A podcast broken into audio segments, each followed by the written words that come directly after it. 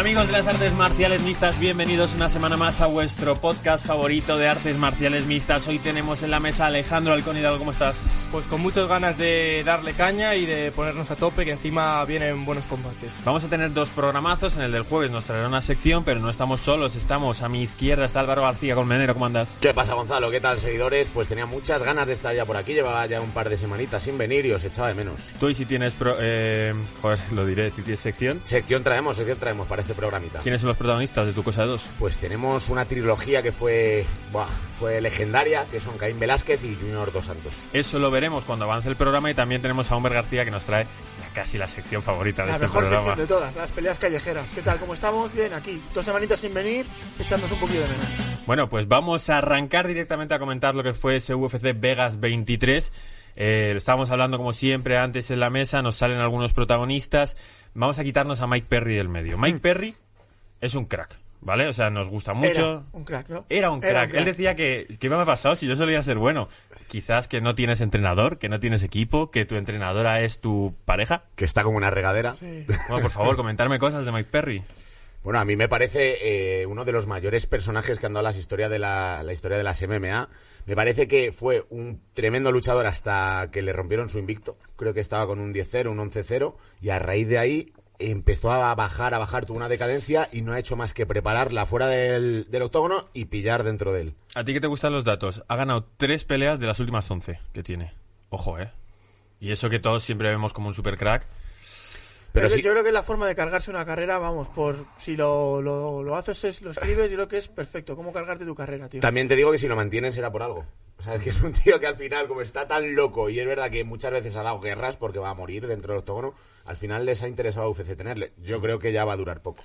Sí, yo creo que va a durar poco, como dice Álvaro, pero mm, me da la sensación de que todavía sigue siendo una pelea que queremos ver. Por ejemplo, cuando estábamos preparando el programa, os dije, la de Mike Perry hay que verla. ¿Por qué? No lo sabemos. Eh, tiene algo, tiene un carisma. Yo creo que es el pelo ese que tiene Jade Christmas en Dos Tontos Muy Tontos, que le queda, le queda muy raro, pero bueno, lo defiende, ¿eh? Cómo le gusta el estilismo, cómo le gusta bailar, cómo le gusta hacer todo tipo de anécdotas. Y ayer lo que le gustó fue comerse rectos. Le Ah, gustaba. Además que le ganó, le ganó como un, o sea, con un, un boxeo muy, muy, muy sencillo. O sea, era 1-2, 1-2, 1-2, no, no, no hizo nada más. O sea, la mayoría de los golpes que le mete son golpes rectos. O sea, Y ahí quizás hubiese necesitado una esquina que no fuese su pareja, la Tori González, que le dijese, oye, ahora tienes que hacer esto, a ¿sabes? ver, una esquina o, o haberlo preparado moviendo la cabeza. O sea, Tener algún recurso claro, más al simplemente final. moviendo la cabeza hubiera, o se hubiera quitado muchos golpes, o palmeando manos, o dando pasos laterales. Lo que no puedes hacer es poner la cabeza que te la van a poner como un zambombo. Si es que el otro tiraba golpes y, te- y todos, todos, todos, todos impactaban en la cara de Mike Perry. Y a todo esto ha dicho que quiere, o sea, antes, declaró antes de la pelea que quería subir a los pesos medios. Sí, claro, Mike, como se vas a los pesos medios, te van a poner, madre No, Mike, Perry ya tiene una estrategia que es que su rival se rompa la mano pegándole. Sí, total. Es como Homer, es como Homer. Es literalmente... Si cuela, Homer. cuela.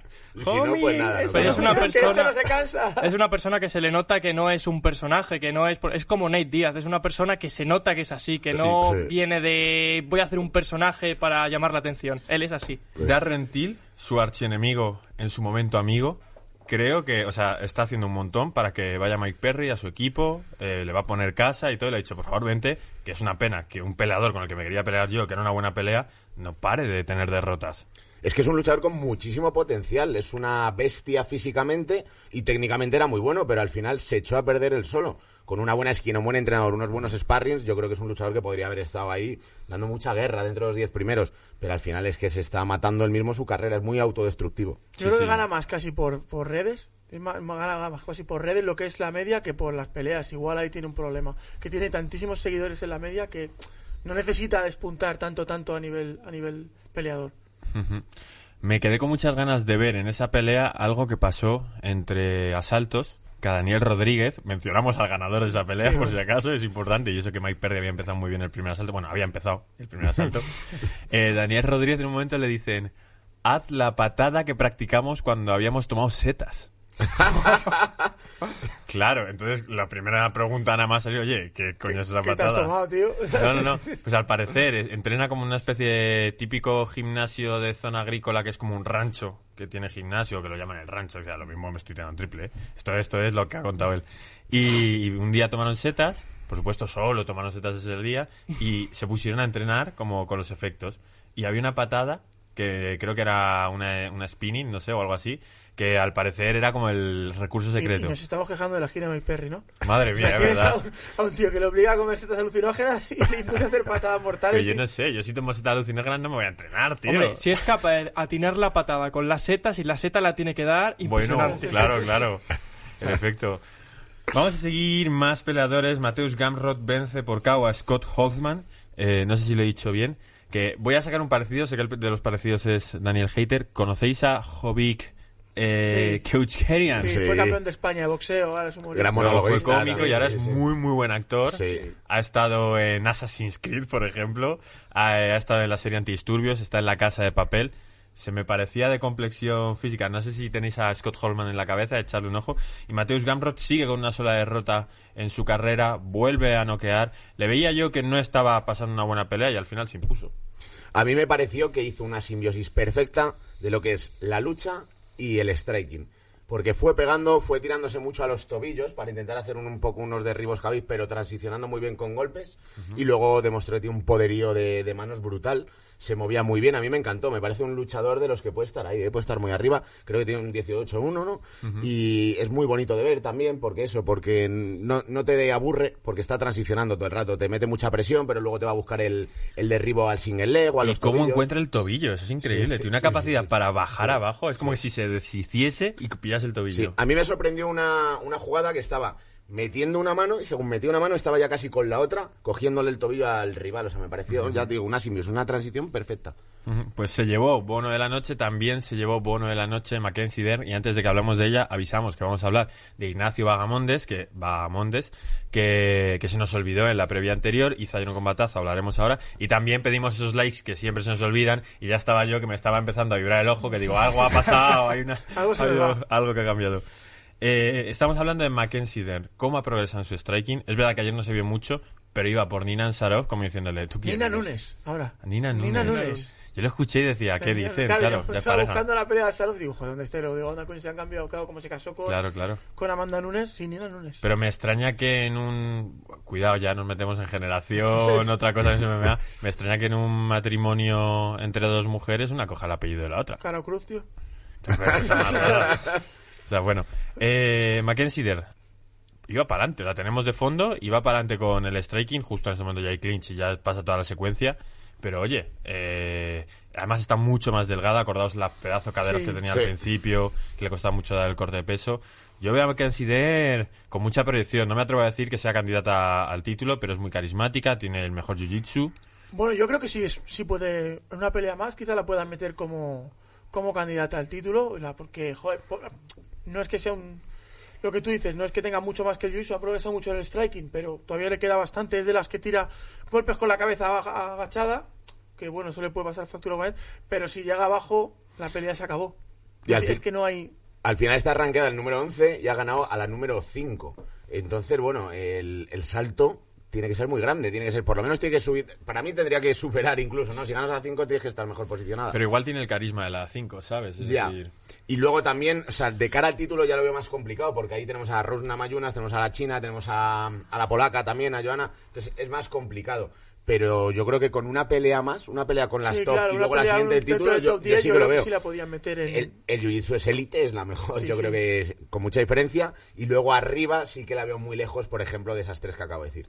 Claro, pero tienes eso para compensar. Lo que yo no sé si tiene la capacidad de derribar a estas monstruas, que ayer sí que le vimos un derribo muy guay, y lo que más me sorprendió a mí es la tranquilidad con la que hace la palanca. Es decir, La que muy se bien, la va buscando muy bien. Y en vez de coger y tirarse, dice, no, no, voy a trabajar esto Claro, ella mejor. asegura tal". mucho el brazo hasta que encuentra la muñeca, la dobla para hacer una mano de vaca y tirar hacia atrás. Casi se salva además, ¿eh? La, De hecho, eh, no le da tiempo, o sea, en cuanto estira el brazo, Toca me automáticamente. palmea porque tiene mucha mucha palanca, o sea, la fuerza que está haciendo en el codo. ¿Tú crees que palmeó porque ya estaba notando o porque dijo, ya estoy en una No, yo creo que con porque Mackenzie la- el Dern, brazo, ya escucha, es el brazo fuera"? se iba a romper, seguro, Vale, seguro. vale, vale. Porque ya tira y no, no está tumbada totalmente en el suelo. Cuando tú tienes la espalda en el piso, pues al levantar la cadera alivias un poco. Pero si te queda un poco entre la espalda y el suelo, al tirar está haciendo una presión brutal. Que yo, creo que, yo creo que le pasó. En cuanto el brazo estira, ella. Tú sabes cuando el brazo va. No tienes posibilidad de que se de salvarlo. Entonces cuando ella estira, no te dice, ya está, palmeo, palmeo. Claro, yo me daba la sensación de fuera que digo, ha tapeado tan rápido que es un poco porque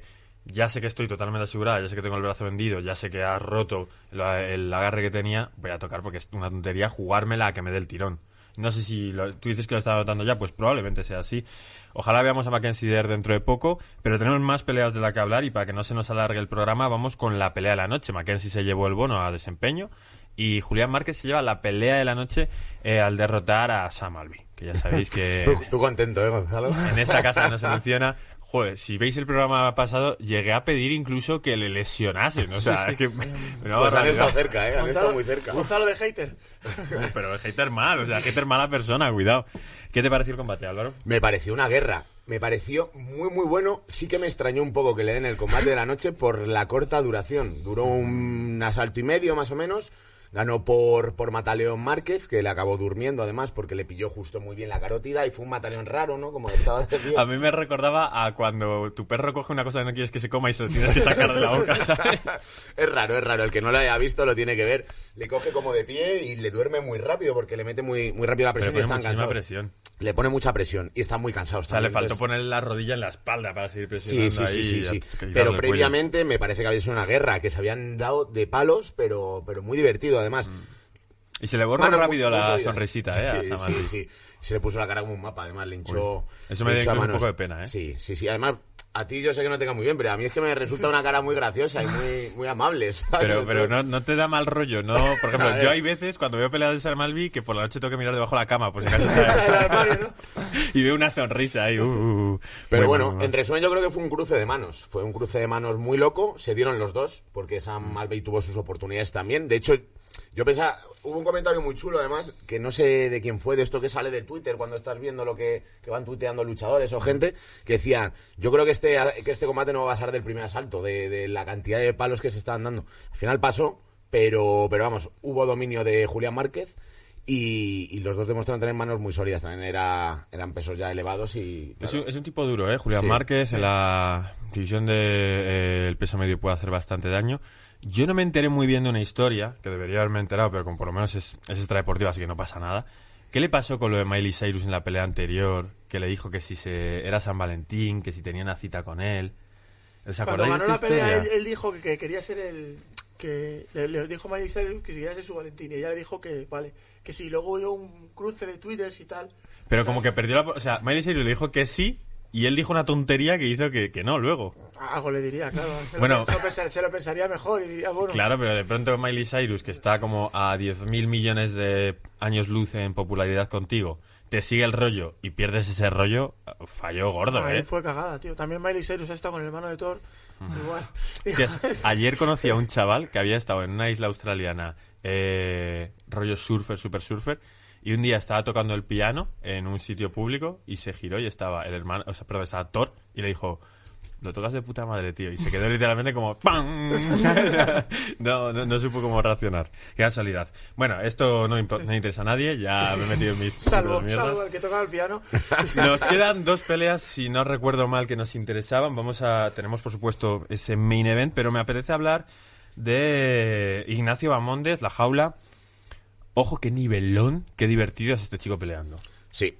¿Qué talla tiene, eh? O sea, es un luchador que respecto a McDessie, si no recuerdo mal que era el nombre, Sí, sí. Sí, eh, es, que el, el apellido era raro. Eh, le sacaba bastante bastante altura, le sacaba casi una cabeza. Parecían, pero divisiones, dos Sí, divisiones de sí, separación. ¿eh? Sí, sí, sí, es verdad, macho. Y, a ver, me pareció un peleón. Yo creo que le tenían que haber dado la pelea a la noche a esta, A no a, no la otra.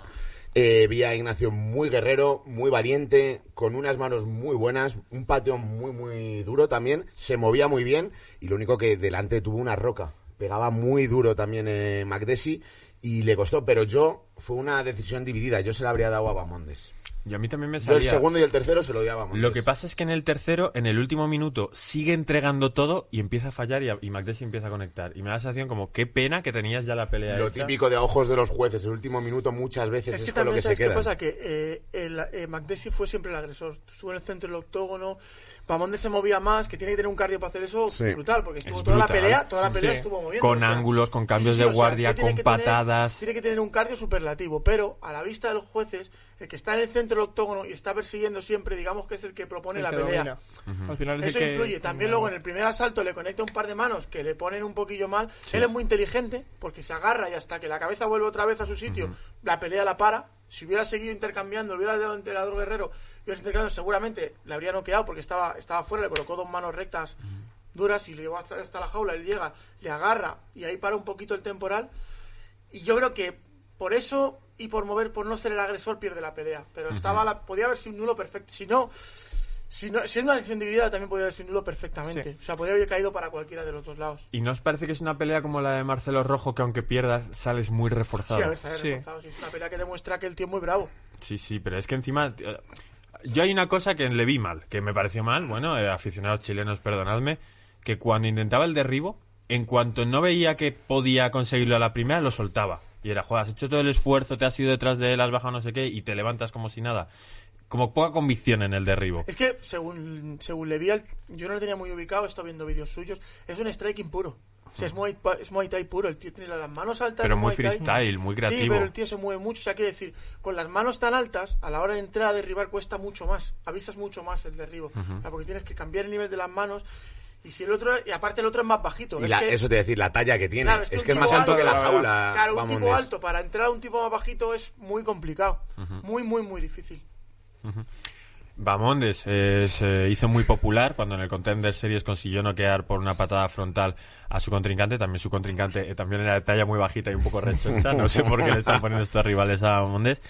Pero desde luego que, que me fascinó. Me extrañó también, por ejemplo, que tiró muchos codos desde la distancia del jab. Es decir, muy, joder, búscate el pocket, no sé qué, ¿no? Y él se lanzaba con los codos, pero conectaba muchos golpes de muchas maneras y muy creativos.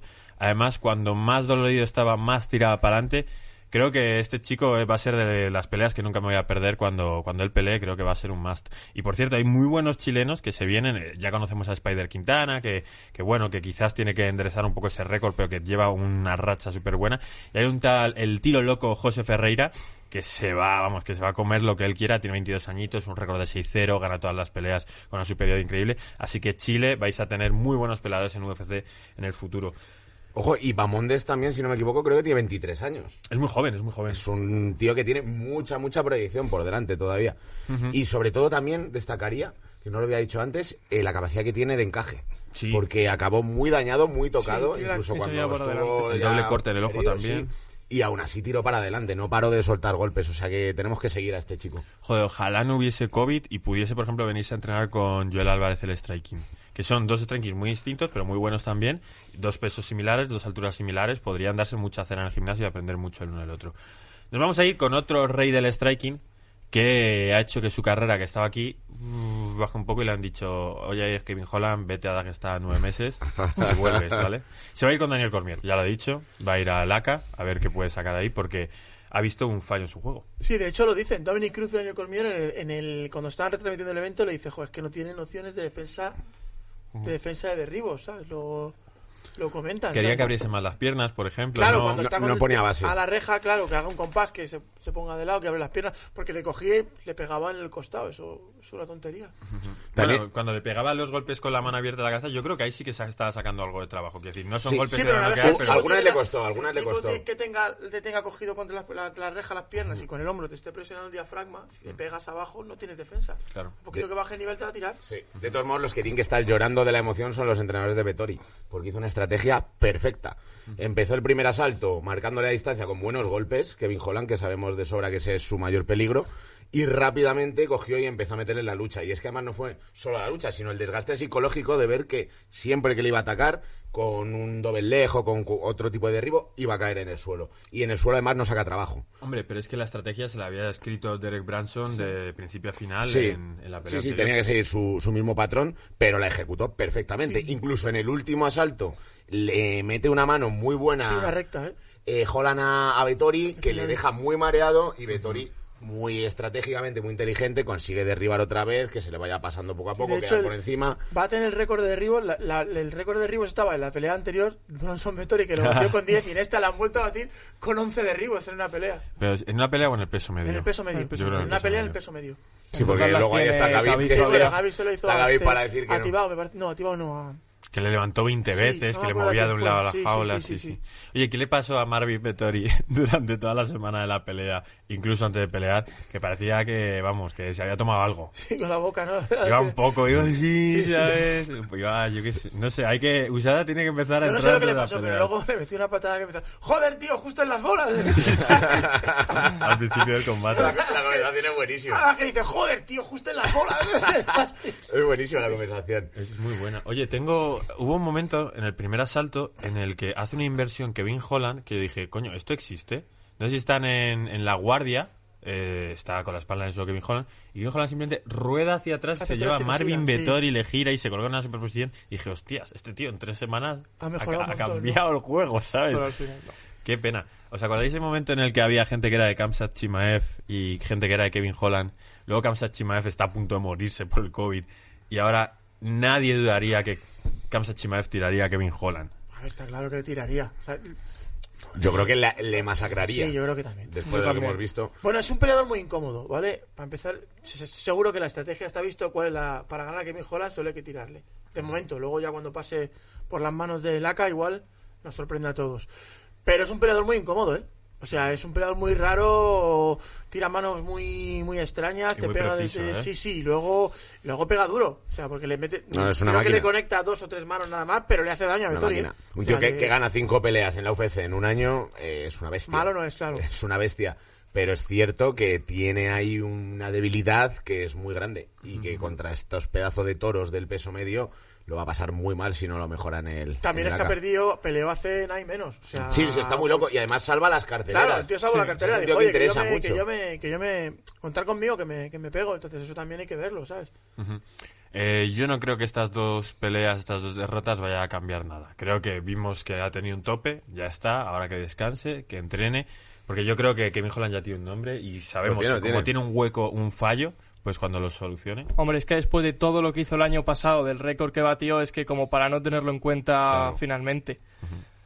Y además habla, habla mucho, es un luchador que Pero esta, en esta hablo poco, ¿eh? En esta poco, en esta se le quitaron las En esta la pido poco, sí. Pero es que hasta el ambiente del pesaje fue como distinto, ¿no? Fue enrarecido ese momento en el que el otro Marvin Story está loco, Kevin Holland está frotándose las manos. No le dio pie. De hecho, cuando le golpea en las bolas, es cuando ya sale un poco Kevin Holland y dice, hostias, cuidado". Tela. Y luego también me parece algo muy interesante que es el guiño, que yo creo que fue lo que logró dar Rentil, ¿no? Y luego se cayó la pelea, pero también por Vettori el guiño que le ha hecho a Europa, porque fue una UFC en horario europeo, que pudimos disfrutar sin tener que trasnochar o que tener que madrugar y verlo al día siguiente, no, durante la tarde tranquilamente con los colegas, lo podías estar viendo y eso es muy interesante, han visto también Filón y bueno, yo creo que más que nada lo hacían porque lo luchó Darrentil, que era el interesado, pero al final, bueno, no lo han querido cambiar y lo han mantenido también para Marvin Vettori y yo Claro, creo que sí. es, es importante también que vayan haciendo este tipo de cosas. Oye, ¿quién se queda como candidato al título de peso medio? Porque, vale, evidentemente Adesanya es el campeón. Tenemos una pelea entre Whittaker y Gastelum, que es un peleón. Vettori ya ha dicho, oye, he hecho suficiente y la pelea contra Adesanya no le hice mal. Pero claro, si el que gana es Kevin Ga- Kelvin Gastelum, a Whittaker, ¿quién de los dos debería Es que yo creo que si gana Kevin Gastelum, después de haber perdido cuatro seguidas, haber ganado solo dos, me parece un poco pronto a meterle con Adesanya. ¿Vale? Entonces, esa yo creo que es el chance de Vettori. De poner a Gastelum y a Vettori para nombrar un aspirante. Pero ¿te acuerdas de lo que fue Adesanya Gastelum 1? Sí, me acuerdo que fue un peleón. Me acuerdo, Claro. pero también Vettori y Adesanya fue un peleón y se llevó y fue decisión dividida. Pero no a esos niveles. No a esos de niveles, evidentemente no, pero quiero decir que para mí el, el eh, Vettori está como postulado a un, a un posible eh, a un posible enfrentamiento al título, ¿vale? Lo veo seguro si, si gana una pelea más, yo le metería directamente O sea, si, tú, si gana Whittaker, ¿tú a quién pones? a Whittaker. Seguro, ¿no? Seguro, Y seguro. si gana Gastelum, ¿tú a quién Si pones? gana Gastelum, yo haría una pelea posiblemente Costa contra Vettori y el que gane contra el título. Mira, es buena pelea Costa Vettori. Además son muy parecidos. Creo que son los dos más grandes del peso, de ese peso. Fuera de, fuera de- del corte, creo que son los más grandes. Sí, desde que se fue yo el Romero. Sí, Sí. pero el problema que yo veo es que Adesanya tanto tiempo sin pelear, yo creo que quieren, yo creo que le tienen que dar un candidato dentro de poco porque es un tío que le gusta pelear mucho y tanto tiempo sin pelear a Adesanya no lo veo. Yo creo que le tienen que dar algo más inmediato. Pues si gana Kelvin Gastelum, ¿tú a quién pones entonces? si gana Kelvin Gastelum, yo sé que se lo daría a Vettori y si gana Whittaker, Whittaker 100%. Yo creo que Vettori se lo merece, uno porque nos interesa, que es italiano y europeo y nos interesa, y luego porque fue una decisión dividida, antes una revancha tiene mucho sentido. Te voy a decir algo, lo que nos interesa son los latinoamericanos. Vale, también, también. Nah, es está bien, está bien. No, pero broma, fue el que más. salvo Joel Romero, que fue un coñazo, el que más humano le hizo parecer a Sanja. Y Gastelum, que estuvo ahí, pero entre eh, antes de que fuera el título, el mal que más así lo tuvo fue Vettori, el que más lo tuvo ahí, ahí, a Adesanya contra... Sí, totalmente. Bueno, ¿se os queda algo que decir de este evento? ¿O podemos pasar a la siguiente sección? Yo simplemente diría que, pese a que no son grandísimos eventos, estamos viendo unas luchas muy, muy chulas, muy entretenidas. Y que de momento UFC está salvando las carteleras, ¿eh? O sea, Sí, que sí. interesante está. Se mantuvo cuando hubo COVID haciendo eventos, nos mantuvo entretenidos, éramos el único deporte que seguía como si nada dentro de cabe y ahora que parece que empezamos a salir poco a poco, poco a poco, sigue haciéndolo perfecto el trabajo. Vámonos a la siguiente sección que nos trae Álvaro García Olmenero. Hasta ahora.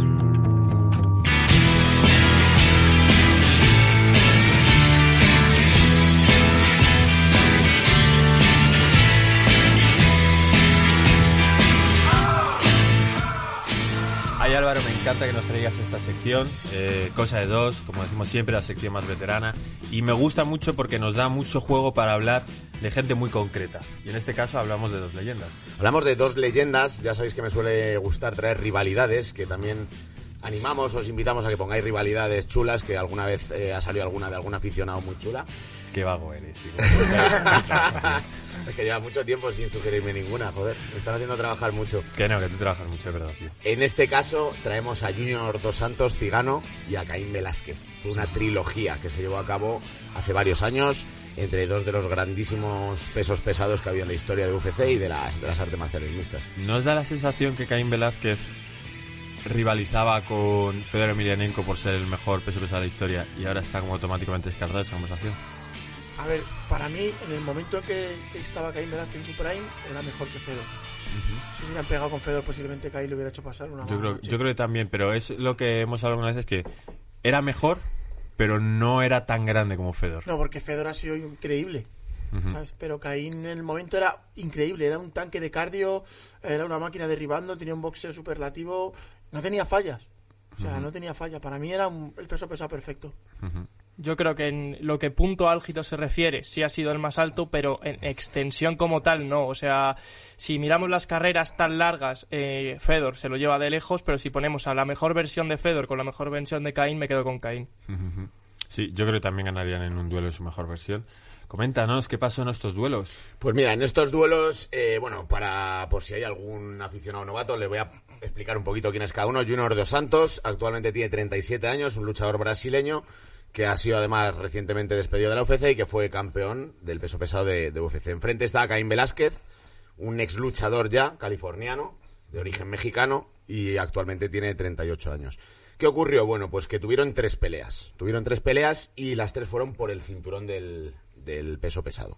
Entonces, ¿qué ocurrió? Bueno, pues noviembre de 2011, Cigano, Junior Dos Santos, gana por KO técnico en un minuto. No sé si lo visteis o lo recordáis, que es una Sí, mano le pega- volada le que pega un overhand, le pega eso arriba, es, que le mete como en la sien.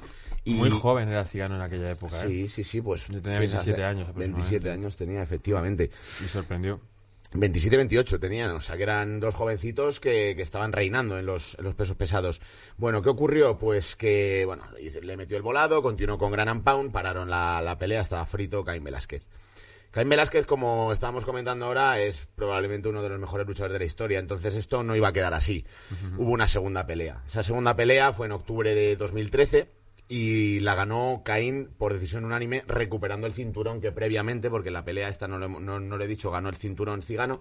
Y Caín Velázquez, dos años después, recupera el cinturón haciendo varios ajustes. Había caído muy rápido, entonces hizo varios ajustes de lucha. Ya sabemos que es un luchador tremendo, que lo fue. Y bueno, pues logró derribarle no sé cuántas mil veces, le derribó todo el combate.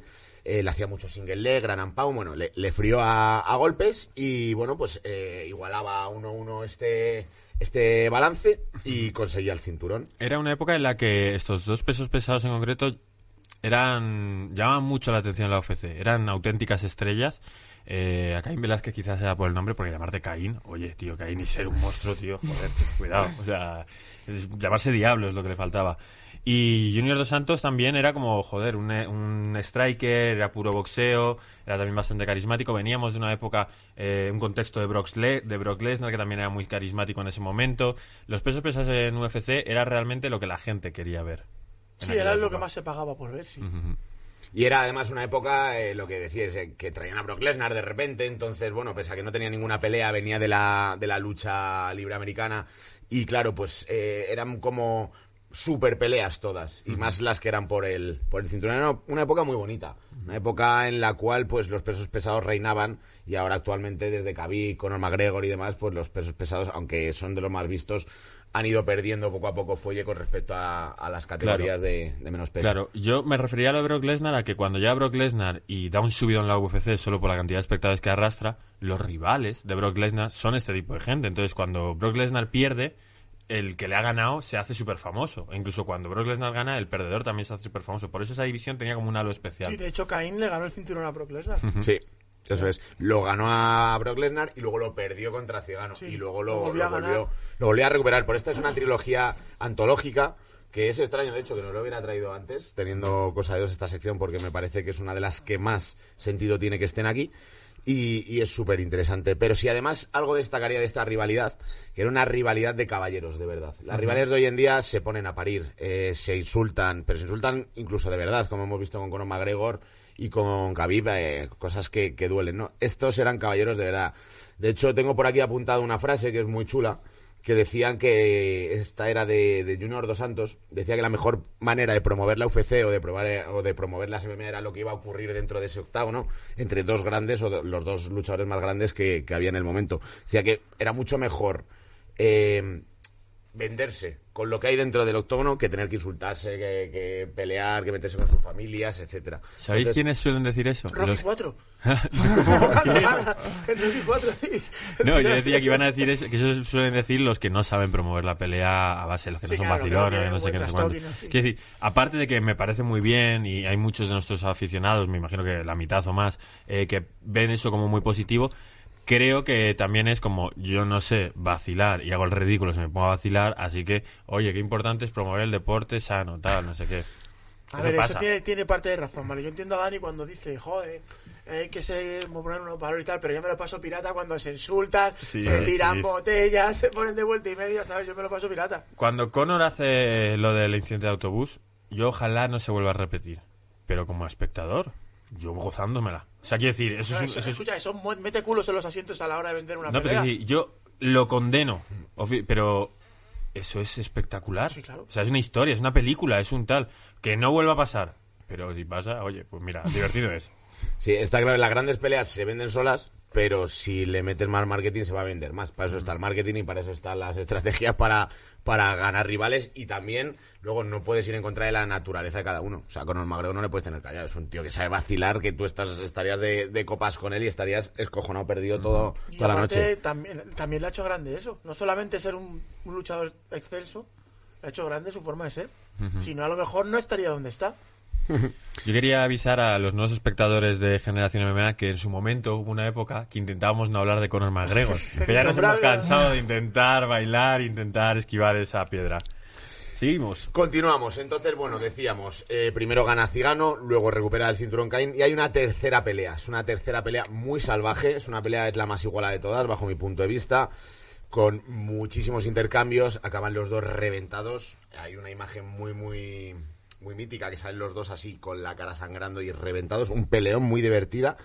Y que en este caso, bueno, pues eh, cuando llega el quinto asalto, o sea, los cuatro asaltos, ya te digo, los primeros súper divertidos, cuando llega el quinto asalto, eh, Caín le hace, eh, le logra, o sea, hace como cigano una especie de guillotina, lo tenéis que ver, es una cosa súper rara que pasa, no sé si lo recordáis, pero bueno, que le coge como una guillotina a cigano, entonces Caín intenta como zafarse de la guillotina y lo que logra es que el otro se vaya de cabeza contra el suelo, Se impacte contra, impacte contra la lona y quede prácticamente ya noqueado. Y ya Caín con un puñetazo más eh, termina en el combate.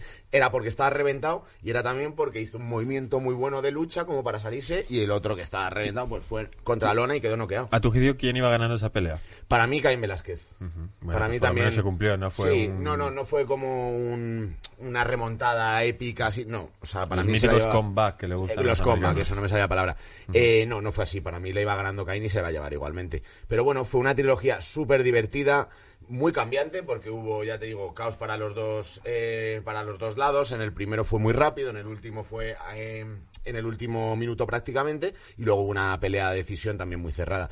Fue una rivalidad además, eh, ya decía, muy sana y que tuvo una continuidad, que fue que en 2017 se habló de hacer una cuarta pelea ante, entre estos dos rivales. Al final no se llevó adelante, pero sí que Cigano sobre todo pedía a Caín, pedía a Caín y Caín luego acabó haciendo una pelea más, creo, y se retiró, que fue la de Enganus, si no Sí, recuerdo sí, mal. la rodilla ya muy Sí. mal. Fíjate que esa pelea, también. ¿os acordáis de la expectativa que había con Caín y Engano? Si Caín iba sin lesiones, era un peleón. O sea, si Caín lleva sin lesiones, pasa en Ganu por encima, vamos, como un tren de mercancías. Estoy seguro, seguro. Y Vamos, siempre- Si Caín va en su prime, le- vamos. le Siempre recordaremos ese momento en el que en medio de los entrenamientos abiertos, de pronto hace así, hace un giro y Sí, un dice, giro y dice, hostia, eh, sí. vamos a acabar el entrenamiento.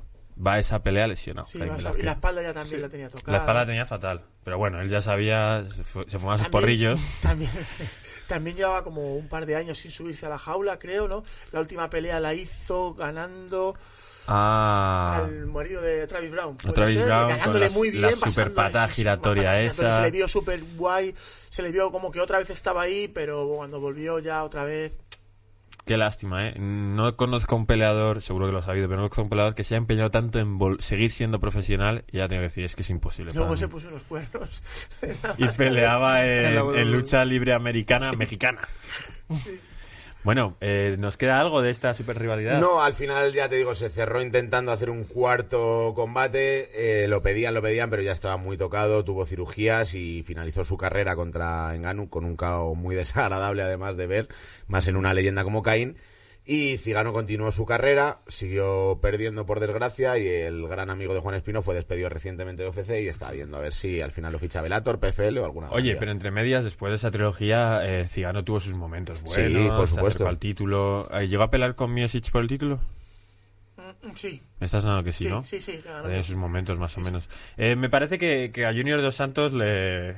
Al final luego demostró que tenía un muy buen nivel para aguantarle a Caín. Pero esa ese primer combate le llega un poco como, hostia, la que he ganado aquí, Sí. ¿sabes? De Sí. pronto. Sí, y lo bueno es que al final también ganó a, a Caín y lo defendió contra Frank Mir también, o sea que tuvo un saboreo el, el Sí, cinturón. durante, durante un tiempo.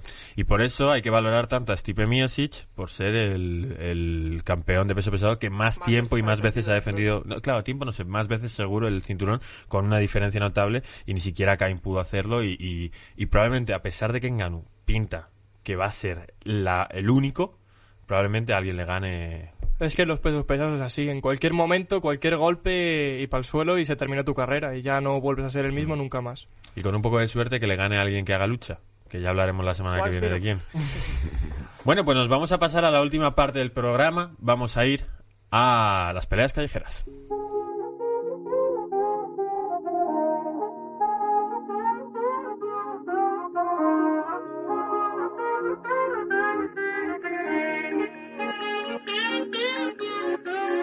saying? Mike's about to blow though. Tell me, tell me something that I don't know. Ya estamos cerca de acabar nuestro programa del lunes. Sabéis que el miércoles tenéis otro programa, a no sé qué pasa algo en el plato mientras lo grabamos. Eh, vamos a ir con las peleas callejeras que tanto nos gusta. Humber, necesito que me hagas una presentación, pero que pidamos de nuevo esos likes que necesitamos y los comentarios. Aunque ya sabemos que con el subidón que ha pegado, seguro que nos dais todos los likes que, que podáis. Humber, esa pelea. A ver, esta pelea esta es entre el chino y el huesos, ¿vale?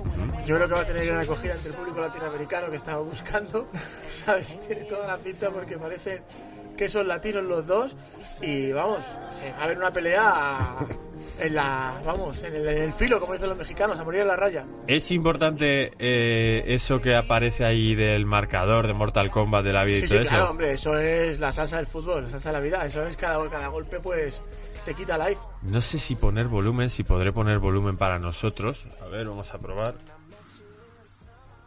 Yo creo que no nos va a dejar, pero bueno, nosotros veremos cómo lo hacemos. De momento le doy a play y vemos la pelea. Ahí empezamos ahí con los... Uy, va. El, el golpe descendente. Uy. Ojo. Pero bueno, ese giro. Spinning back. O sea, ni, ni Jair Rodríguez, ¿eh? Este. Es muy, es muy Kevin Holland, ¿eh? Por fuera. ¿por qué le hace un baile? Mola mucho cuando la gente patea de forma ascendente forma rara que en vez ve. de circular. Ahora vienen otra vez sus patadas otra vez, creo. Y se apoya en la pared. Se ha hecho Spiderman de pronto. Y luego le ha dado un calci también. Uy.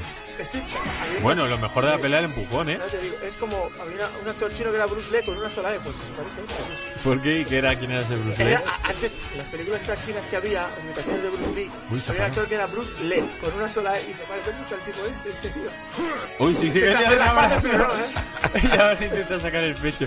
Oye, ¿en qué momento se han quitado vida? ¿Por qué está bajando la vida? No sé, en los empujones. El cardio está bajando. Pero yo creo que este tío está imitando ahora a Goku o algo, ¿sabes? No, ah. Ataca a traición, sí. Ataca a traición, qué el rata. El hueso, ¿eh?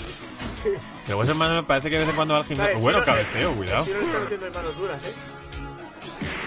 ¿Qué? Ahora está, el hueso pegando al cuerpo.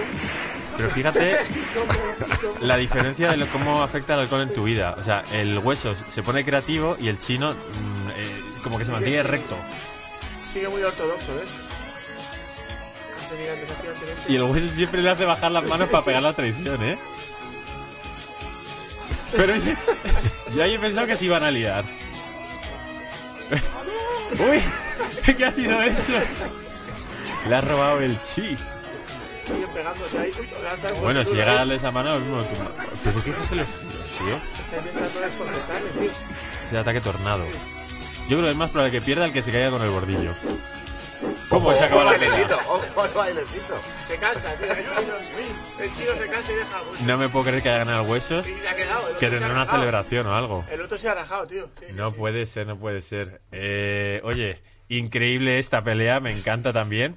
Pero es que, claro, si no estás acostumbrado a pelear, el cardio se te agota muy Claro, rápido. tío, ha sido eso. estar- tiene que estar, tiene que estar con su cardio a tope, tío. Ha sido, ha sido el cardio, ha dicho el chino, uy, no puedo con el Bueno, de huesos. todas maneras, el, el hueso se ha tenido ahí su, su chance cuando calentaba y se giraba el cuello atrás y atacaba a traición. A mí cuando hacía lo del cuello como diciendo, "Oh, bueno, por si acaso, tal. No, no, no. Increíble. Bueno, pues esto ha sido el programa Generación MMA 114. Hemos hecho la previa, hemos hecho el Cosa de Dos y ahora hemos visto las peleas callejeras. Yo soy Gonzalo Campos y os pido de verdad que compartáis el vídeo, que le deis a like, que os suscribáis, que comentéis. Hay una cosa, si de YouTube lo que más os gusta es el, podcast Generación MMA, puedes dar la campanita para que te avise en tu móvil y en tu ordenador, en, tu- en cualquier dispositivo, de que ya se ha subido ese vídeo directamente a tu pantalla de notificaciones. Nada, nos vemos el miércoles. Hasta pronto. Chao. Chao.